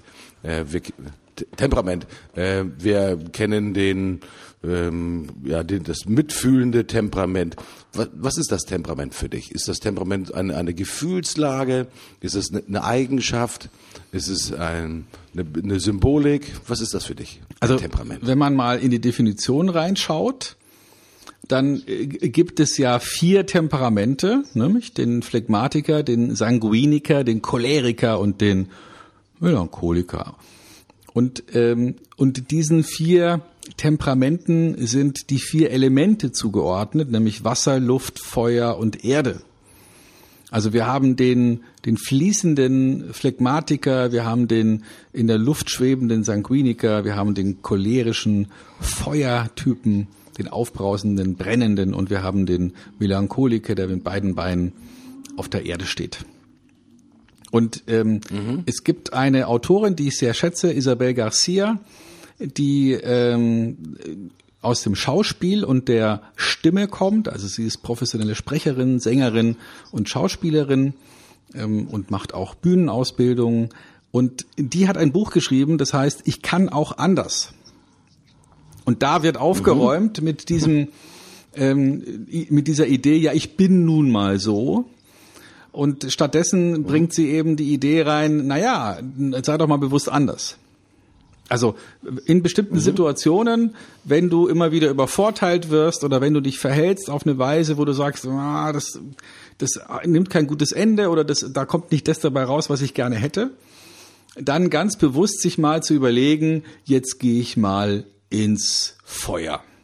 Ja, wenn ich vielleicht auch mal mhm. laut werden will und, und mich durchsetzen will. Oder, oder wenn ich vielleicht derjenige bin, der immer zu Hirngespinsten neigt, dann kann ich mir vielleicht auch mal angewöhnen, so, jetzt gehe ich in die Erde, jetzt gehe ich mit beiden Beinen auf den Boden und überlege nochmal in Ruhe, bevor ich jetzt eine Entscheidung treffe und irgendetwas tue. Und dieser Gedanke, ich kann auch anders, den finde ich hervorragend, weil dann sind wir wieder beim Talent und beim Können und beim Wollen vor allem dass man eben auch, was sein Temperament angeht, sich bewusst vornehmen kann, so, und jetzt ändere ich mal kurz, muss ja nicht ein Leben lang sein, aber wenigstens mal für ein Abendessen oder vielleicht für einen Kinobesuch oder wenigstens für ein fünfminütiges Telefonat, ändere ich jetzt mal mein Temperament und erhöhe auf diese Art und mhm. Weise meine Erfolgschancen. Das finde ich total spannend. Mhm. Ähm, das heißt aber, dass wir obwohl wir sozusagen vielleicht einen, den bestimmenden Charakterzug des Temperaments haben, Feuer, dass wir eigentlich ein bisschen schizophren auch agieren müssen, ja, dass wir äh, in, in andere Temperamente halt hineinschlüpfen müssen. Das kann, können wir ja durch unsere geistige Vorstellung machen. Und dennoch sind ja so die Temperamente, so hört man das zumindest aus der Temperamentlehre, feste, ja, jetzt nicht, nicht in, in alle Ewigkeit feste, aber feste Eigenschaften, äh, auch wie, wie man sich in bestimmten Situationen verhält. Ähm, das geht ja eigentlich nur, wenn man immer wieder den Spiegel vorgehalten bekommt, also die, die Perspektivrolle zu verändern, oder? Ne. Wer hält einem den Spiegel vor? Weil wenn ich das Buch lese, das ist eine schöne Geschichte, ja, ich mache es heute anders. Wie, wie sagtest du noch, wie der Titel heißt? Ich kann auch anders, von freundlich äh, bis unbarmherzig. Ich, ich kann auch anders. Das ist der Titel. Und ja. äh, ich, ich beantworte die Frage. Ähm, stell dir ein Rockkonzert vor, ja, oder vielleicht auch ein Robbie Williams Konzert, was mhm. du lieber hast. Und stell dir vor, der Künstler auf der Bühne sagt, ich will eure Hände sehen, Hände nach oben, ja? Und dann äh, stehen plötzlich alle da und machen diesen, ja? Und, und äh, machen im Takt die Hände nach oben und fangen an zu schreien und zu singen. Es ist in höchstem Maße unwahrscheinlich, dass im Publikum ausschließlich Sanguiniker sind, also ausschließlich Luftleute ähm, oder sonst irgendeine Ausschließlichkeit. Aber plötzlich siehst du, alle zeigen ein ungefähr gleiches Temperament. Der eine vielleicht noch ein bisschen mehr schreiend und hüpfend, der andere vielleicht ein bisschen weniger schreiend und hüpfend, aber alle werden schreien und hüpfen. Also das heißt, man kann auch umgekehrt mhm. vorgehen. Man kann erst aus der Körperlichkeit heraus eine Stimmung erzeugen. Und das ist ja etwas, was natürlich auch mhm. Schauspieler als Beruf, ich betone es auch mal, als Beruf lernen. Nämlich, wie kriege ich mich in einen ganz bestimmten Gefühlszustand hinein? Ich finde, davon kann man lernen. Auch als Businessman, auch als Businessfrau, als Verkäufer, als Marketeer, was weiß ich, äh, sich ganz bewusst in bestimmte Stimmungslagen hineinzuversetzen und nicht nur zu sagen, na ja, ich bin mhm. halt ein Choleriker. Nee, äh, möglicherweise ist deine mhm. Grundausrichtung Choleriker und du kannst es durchaus lernen, auch mal ins Wasser zu gehen und Phlegmatiker zu werden und auszuweichen und, und nicht immer alles sofort mit einer Kontraposition zu belegen. Du kannst auch mal fünf Minuten üben, Phlegmatiker zu sein, vielleicht als allererster Schritt eine Minute. Ja, und es geht. Also jedes Konzert, ähm, mhm. jede Massenhysterie, mhm. jede Art von gemeinschaftlicher Begeisterung zeigt mir, dass es durchaus möglich ist, dass größere Gruppen, die natürlich unterschiedliche Temperamente in den einzelnen Individuen darstellen, plötzlich gemeinsam schreien und rufen und singen. Mhm. Spannende Vorstellung. Ähm, wenn wir auf bestimmte Berufsgruppen gucken, und du hast naturgemäß natürlich viel mit Vertriebskollegen und Marketingleuten auch zu tun. Würdest du sagen, aus deiner Erfahrung, dass da ein ganz bestimmter Temperamentzug vorherrschend ist? Also suchen sich bestimmte Temperamente, ohne dass sie jetzt im Konzert neue Facetten an Temperamenten lernen, auch ganz bestimmte Berufszweige, weil sie glauben, dass sie mit diesem Temperament genau in diesem Berufsstand besonders erfolgreich sind? Man sagt ja den, den Vertriebsleuten ja immer auch eine gewisse, ich sag mal, Kommunikationsfreudigkeit nach, äh, äh, Offenherzigkeit, äh, Überschwänglichkeit, äh, sind ja nun Charakterzüge von, von bestimmten, ich sag mal, Temperamenten. Äh, bist du der Überzeugung aufgrund deiner Lebenserfahrung, aufgrund auch deiner beruflichen Profession, dass es äh, in sich ruhende Temperamente gibt, die einen ganz bestimmten ich sag mal, Berufswunsch haben und diesem auch nachgehen? Hm, ja, wahrscheinlich sind Künstler oft in Luftmenschen, ja, zumindestens in der Außendarstellung, selten wahrscheinlich Melancholiker, obwohl natürlich auch Künstler ihre melancholischen Seiten haben. Schwer, es, wahrscheinlich gibt es sowieso keines dieser Temperamente in, in seiner reinen Ausprägung. Vermutlich mhm. variieren die und, äh, und man, jeder, jeder Charakter, jeder Mensch ist eine Mischung aus all diesen Elementen und möglicherweise auch von Zeit zu Zeit mit unterschiedlichen Schwerpunkten. Also manchmal ist man halt phlegmatisch und manchmal ist man halt melancholisch oder dann doch cholerisch, beziehungsweise schwebt mhm. mit seinen Gedanken in der Luft und ist der Sanguiniker. Mhm. Ähm, es gibt natürlich zu den Persönlichkeitstests, du hast ja vorhin den Reistest angesprochen, ganz, ganz viele, ich sag mal, weitere äh, Möglichkeiten auch in sich selbst halt hineinzugucken. Also welchem Typus folge ich eher, auch welchem Temperament folge ich eher, ob das nun introvertierte ist, der extrovertierte Typ möglicherweise. Und wie gesagt, äh, bin ich eher melancholisch, für mich sozusagen zurückgenommen, ohne das es soll sich nichts ändern, es soll alles so bleiben, wie es ist. Das ist ein, ein Zeichen des Melancholikers.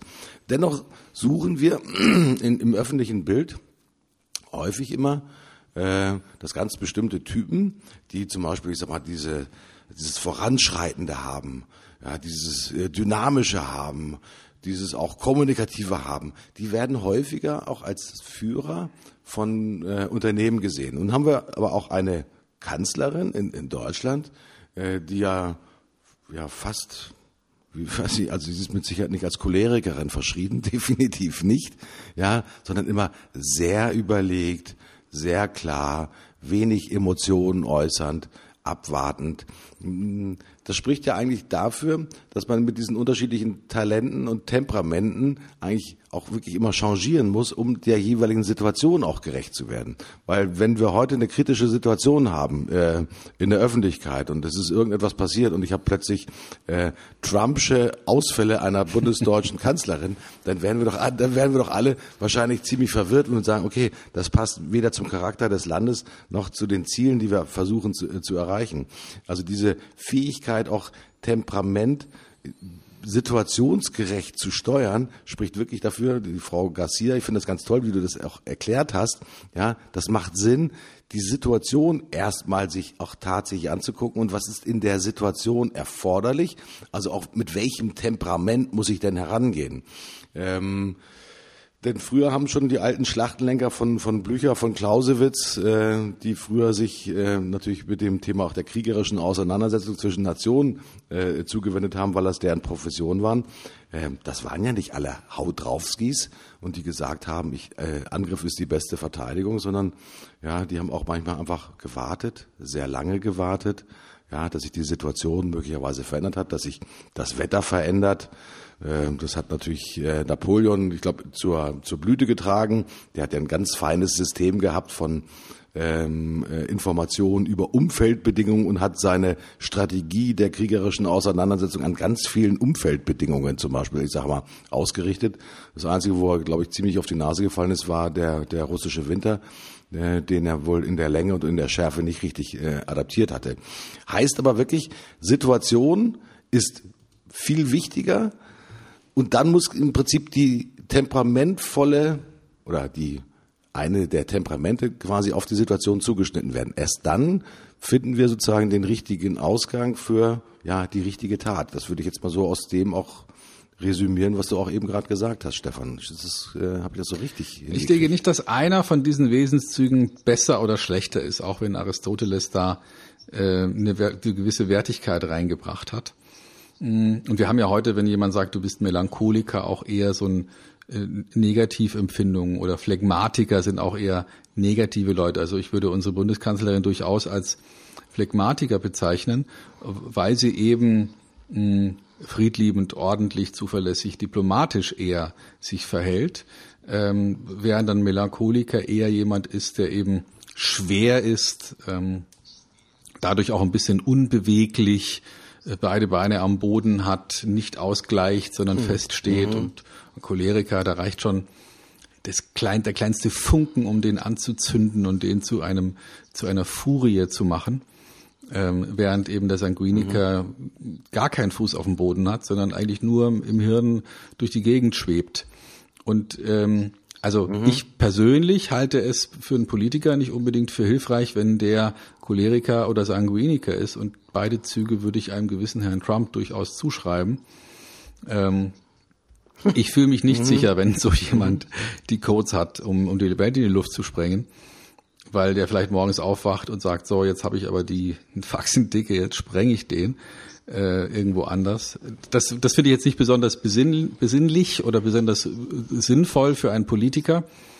Und äh, ansonsten kann man wahrscheinlich gar nicht sagen, was jetzt ähm, besser ist grundsätzlich. Ich glaube, dass für verschiedene Tätigkeiten, für verschiedene Aufgabenbereiche, für verschiedene Momente jeder dieser vier Charakterzüge eine wichtige Rolle spielen kann. Also wenn ich jetzt einfach mal vielleicht melancholisch mir eine bestimmte Arbeit vornehme und die einfach durchziehe mit beiden Beinen auf dem Boden und mich nicht irgendwie mhm. äh, ablenken lasse oder wenn ich vielleicht als äh, in dem Fall Phlegmatiker dann mal wie das Wasser den Dingen ausweiche und, äh, und di diplomatisch verbindend bin und eben nicht eine ganz bestimmte Position einnehme. Das wären, wären so Momente, wo ich vielleicht auch mal ganz bewusst aus meinem angestammten Temperament oder Charakterzug, wie das auch viele nennen, rausgehe und sage so, jetzt für diese Anforderung, für diese Situation verhalte ich mich mal bewusst anders. Und das fand ich eben so reizvoll in dem Buch von Isabel Garcia, dass sie da beschreibt, wie man das hinkriegt. Also wie man sozusagen für sich selber mhm. wahrnimmt, welche Temperamente habe ich denn schon angelegt, in welcher Intensität und welche darf ich mir denn noch zusätzlich drauf schaffen und wie geht das? Und weil eben sie als Schauspielerin die ganzen Übungen kennt, um sich in diese verschiedenen Temperamentszustände aus der Schauspielerei zu versetzen, kann sie Übungen entwerfen und aufzeigen, wie man als ganz normaler Mensch, als Businessmensch sich mal eben kurz vielleicht, bevor man aus dem Auto aussteigt und in eine bestimmte Situation mit einem Choleriker reingeht, eben ganz bewusst dann plötzlich melancholisch und oder ähm, phlegmatisch wird, um sozusagen dieses Feuer auszugleichen. Das halte ich für unglaublich hilfreich. Mhm. Ein wichtiges, jetzt sind wir auf der Metaebene, Talent, um, äh, um sich selber in verschiedenen Situationen kompatibel zu machen. Also ich diskutiere da ganz oft mit meinen mhm. Teilnehmern drüber, wenn dann einer sich zurücklehnt, die Arme verschränkt und sagt, naja, da bin ich ja gar nicht mehr authentisch. Und ich sage, naja, möglicherweise mhm. ist es eine gute Idee, mal in bestimmten Situationen eben nicht so zu sein, wie sie immer schon waren, sondern ganz bewusst eben jetzt noch das Fahrradfahren dazulernen, wenn sie es bisher noch nicht konnten, oder vielleicht sogar das Balancieren auf einem Bein dazulernen, obwohl sich das nicht authentisch anfühlt und natürlich auch nicht authentisch ist, denn wer steht schon auf einem Bein die ganze Zeit, aber man kann ja mal auf einem Bein stehen, um dadurch beispielsweise sein Balancegefühl zu trainieren. Also ich will damit sagen, es gibt ja nirgends ein Gesetz, dass man immer sich so verhalten muss, wie man sich anfangs verhalten hat. Man kann sich ja ganz bewusst ändern. Mhm. Und das ist ja die gute Nachricht für jeden von uns. Ähm, wir können uns ändern und äh, es gibt genügend Material, die Hilfe, so wie das Buch von Isabel Garcia, uns Hilfestellung an die Hand geben, um einfach auch zu üben, ja, wie man sich in bestimmte Situationen halt hineinbewegen kann und wie man sich halt reich ja nicht nur reicher, sondern reichhaltiger macht, indem man natürlich auch ja das Beste aus den unterschiedlichsten Temperamenten und auch Talenten in seiner eigenen Person, ich sage mal, äh, kulminiert. Finde ich äh, ein geiles Thema und ähm, ich werde es auf jeden Fall versuchen. Ich habe mir jetzt eben gerade das Buch nebenbei, ich muss ganz ehrlich sagen, ich habe es gerade geluschert, ja, und habe es mir eben gerade in meinen Einkaufskorb reingetan. Und äh, Stefan, du hast bestimmt, ist aber für unsere Kollegen und Zuhörer sicherlich äh, in den Shownotes die Möglichkeit, da auch nochmal einen Link dazu zu legen von der Isabel Garcia, äh, dass die Kollegen das nachlesen wollen. Ja, Temperamente, Täter und Talente. Hm, Stefan, ich glaube, Temperamente, wir wollen jetzt nicht noch tiefer sozusagen in die Cholerik von, von bestimmten Menschen ich bin einsteigen. Nicht gereizt. Mm. ich auch nicht. ja, äh, aber so, so nähert sich die, das, die Sendung, glaube glaub ich, schon so knapp so eigentlich dem, dem Ende. Ja, ich würde sagen, ich, ich, ich fange mal an und sage, was mir äh, letzte Woche gefallen hat. Also ich, ich habe so eine Art, ähm, wie soll ich sagen, ich hatte ein Vaterstolzerlebnis, was nichts mit meinen Kindern zu tun hat. Ähm, ich hatte, ich habe dir erzählt, dass wir gerade beim letzten Mal habe ich erzählt, dass wir so eine Filmproduktion abgeschlossen haben. Äh, die ist eingeflossen in ein Produkt. Ich habe jetzt einen Online-Kurs. Und der ist zwar jetzt noch nicht für alle verfügbar, deswegen ähm, vorerst jetzt nochmal hier so als, äh, als kleiner Appetithappen. Aber natürlich gibt's jetzt schon mal die ersten Beta-Tester, die sich den anschauen und die da durchgehen. Und ich habe so ein bisschen stolze Vatergefühle. Ja, also weil wenn man so ein so ein Projekt und da war natürlich auch viel Herzblut drin oder ist immer noch viel Herzblut drin, sowas äh, zu bauen und äh, zu durchdenken und das Feedback von vielen vielen, vielen, vielen hundert Trainings einfließen zu lassen. Und wenn es dann endlich soweit ist, dass man sozusagen auf diesen einen Shipping-Knopf drückt und sagt, so jetzt geht's live, jetzt ist es fertig. Das ist schon ein ganz besonders tolles Gefühl, was auch natürlich viel mit Tat zu tun hat. Hab's geschafft, hab's getan, da ist es jetzt. Ähm, hätte früher tun können, hätte später tun können. Jetzt ist es fertig. Und das ist ein unglaublich gutes Gefühl, etwas fertig gemacht zu haben und dann ihm beim Laufen zuzusehen. Das ist einfach schön. Gefällt mir. Ich mag deinen väterlichen Stolz und ich kann ihn eins zu eins nachvollziehen. Was mir in der letzten Woche positiv passiert ist, ist die, die Kunst der Netzwerke. Äh, wieder einmal. Und ähm, hat auch was mit einer Filmproduktion zu tun, die aus Gründen der wetterlichen Stabilität nicht in Deutschland stattfinden müssen, diese Dreharbeiten, sondern auf einer Insel äh, im, im, Mittelmeer, weil da ist einfach länger äh, Sonne und das ist ein, ein sogenannter Außendreh. Ähm, was ich nicht hatte, war einen direkten Kontakt auf dieser Insel und äh, wie es halt immer so ist, Ähm, ich frage jemanden, von dem ich weiß, dass der Dozent äh, auf dieser Insel ist, der sagt, du, äh, ich habe da zwar keine Ahnung, aber ruf doch einfach mal, hier ist der Kontakt, den Geschäftsführer der Hochschule an, bei der ich tätig bin. Der war gerade im Urlaub. Äh, ich habe ihn kurz angewhatsappt, das hat, ich glaube, zehn Minuten gedauert. Da kam die Nachricht zurück. Äh, wir haben uns dann auf ein Telefonat verabredet, dann einen Tag später. Und äh, wie es so will. Ich hatte vor wirklich null Kontakte zu der Insel, also kein Producer. Äh, wir hätten alles aus Hamburg hier runterfliegen müssen, wie auch immer, wäre ein riesengroßer Akt geworden.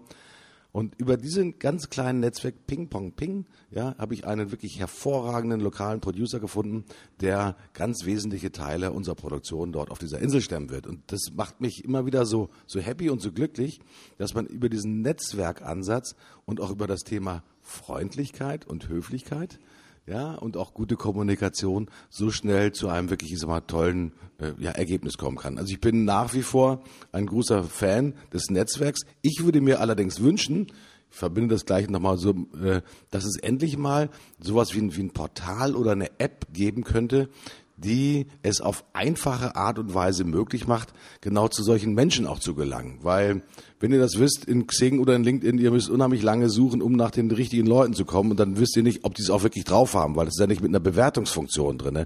Also als sozusagen Dienstleistungsnachfragender wünsche ich mir doch gelegentlich mal eine App, die in diesem kreativen Umfeld ja, ähm, uns die Möglichkeit gibt, schneller noch zum gewünschten Ergebnis zu kommen. Solange die Netzwerke funktionieren, alles gut. Aber wenn ich jetzt keine Ahnung, was ich in Griechenland oder in, in, in, einer, äh, was in Rumänien irgendwie mal produzieren müsste, da hätte ich wahrscheinlich möglicherweise ein Problem, weil da habe ich gerade keinen an der Hochschule, der mir dann nachher weiterhelfen könnte. Also das gleich verbunden. Positive Geschichte, das Netzwerk funktioniert und gleichzeitig die Herausforderung, wer da eine Idee hat, so, so ein Portal herzuschaffen, ich wäre einer der ersten Nutzer auf jeden Fall davon.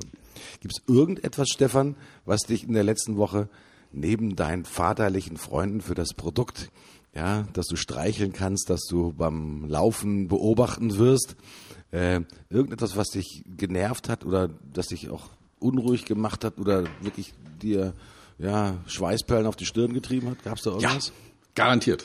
Äh, du merkst, ich gehe jetzt schon ein bisschen in den Choleriker rein. Äh, die Sendung wird ja jetzt hier am, am 1. September ausgestrahlt ähm, und folgende Situation. Es gab eine, eine Dienstleistung, die erbracht wurde äh, im Juni an ein großes, sehr renommiertes Unternehmen, dessen Namen ich jetzt nicht nenne, die aber mh, in der, sagen wir mal, im weitesten Sinne IT und ähm, Effizienzbranche sind. Also die dir unter anderem verkaufen, dass äh, durch Cloud und solche Dinge äh, Abläufe im Unternehmen leichter werden und durch die Digitalisierung Dinge viel einfacher werden und so weiter. Und dieses Unternehmen mhm. hat also eine Dienstleistung im Juni wohlgemerkt in Anspruch genommen, ähm, hat äh, einen unglaublich komplizierten Prozess, um, äh, um eine Rechnung an die stellen zu dürfen. Ähm, die wird dann irgendwo hochgeladen und dann musst du dich einloggen und ja, also du kannst dir einfach eine Rechnung schicken. Ähm, mhm. Und dann kriegst du drei Wochen später den Hinweis, dass diese Rechnung äh, angeblich falsch ist. Dann stellt sich aber raus, sie war doch richtig. Es fehlte nur noch eine Nummer, die zwar im Text war, aber und äh, so. Und jetzt ist drei Monate fast rum. ja, nee, stimmt gar nicht. Zwei Monate ist rum. Und jetzt kommt der Moment, wo ähm, der Mitarbeiter, der sozusagen die Leistung eingefordert hat, jetzt kommt der Moment, wo der Mitarbeiter zwei Monate später die, die Leistung zwar angefordert hat und jetzt muss der sagen, ja stimmt, das war okay. Das heißt, wir reden jetzt darüber, dass es wahrscheinlich noch mal viele Wochen dauern wird, bis diese Sache ähm, bezahlt ist. Und da sage ich, Unternehmen, die was zu tun haben mit Effizienz und Effizienzsteigerung, gerade im Bereich IT, achtet doch mal drauf, dass ihr auch im Umgang mit euren Lieferanten einen kleinen Moment investiert und drüber nachdenkt, wie könntet ihr denn die wichtige vertragliche Leistung, nämlich Zahlen, auch so optimieren, dass es einigermaßen in einem vernünftigen mhm. Rahmen ist und ihr euch nicht verhaltet, als würdet ihr noch Karteikarten von links nach rechts sortieren. Das wäre mein kleiner, jetzt wieder sanguinischer Wunsch. Ach, so schön hast du das gesagt. Ich habe die ganze Zeit nicht nur dir zugehört, sondern versucht im Inneren nach einer Geschichte zu suchen, die mir wirklich schlechte Laune gemacht hat. Und ich muss sagen, der Herr ist mein Zeuge. Ich habe nichts. Ich habe gar nichts. Ich habe äh, eine gute Woche hinter mich gebracht äh, mit ganz vielen äh, guten, erlebenswerten Momenten. Ähm, und das ist einfach geil, wenn ich das so sagen darf. Gute Laune. Gute Laune und keine Aufreger. Soll es auch mal geben. Ich hoffe, es geht weiter so. Stefan, that's it. Ähm, wir gucken ein bisschen nach vorne. Ähm, das T hat sich schon fast verabschiedet bei uns. Und nach dem Sesamstraßenprinzip haben wir jetzt den Buchstaben U wie mm, Ungeduld? Ja, finde ich gut. Ungeduld finde ich gut. Un ähm, dann wäre da für mich auch noch ähm, das U-Boot. U-Boote.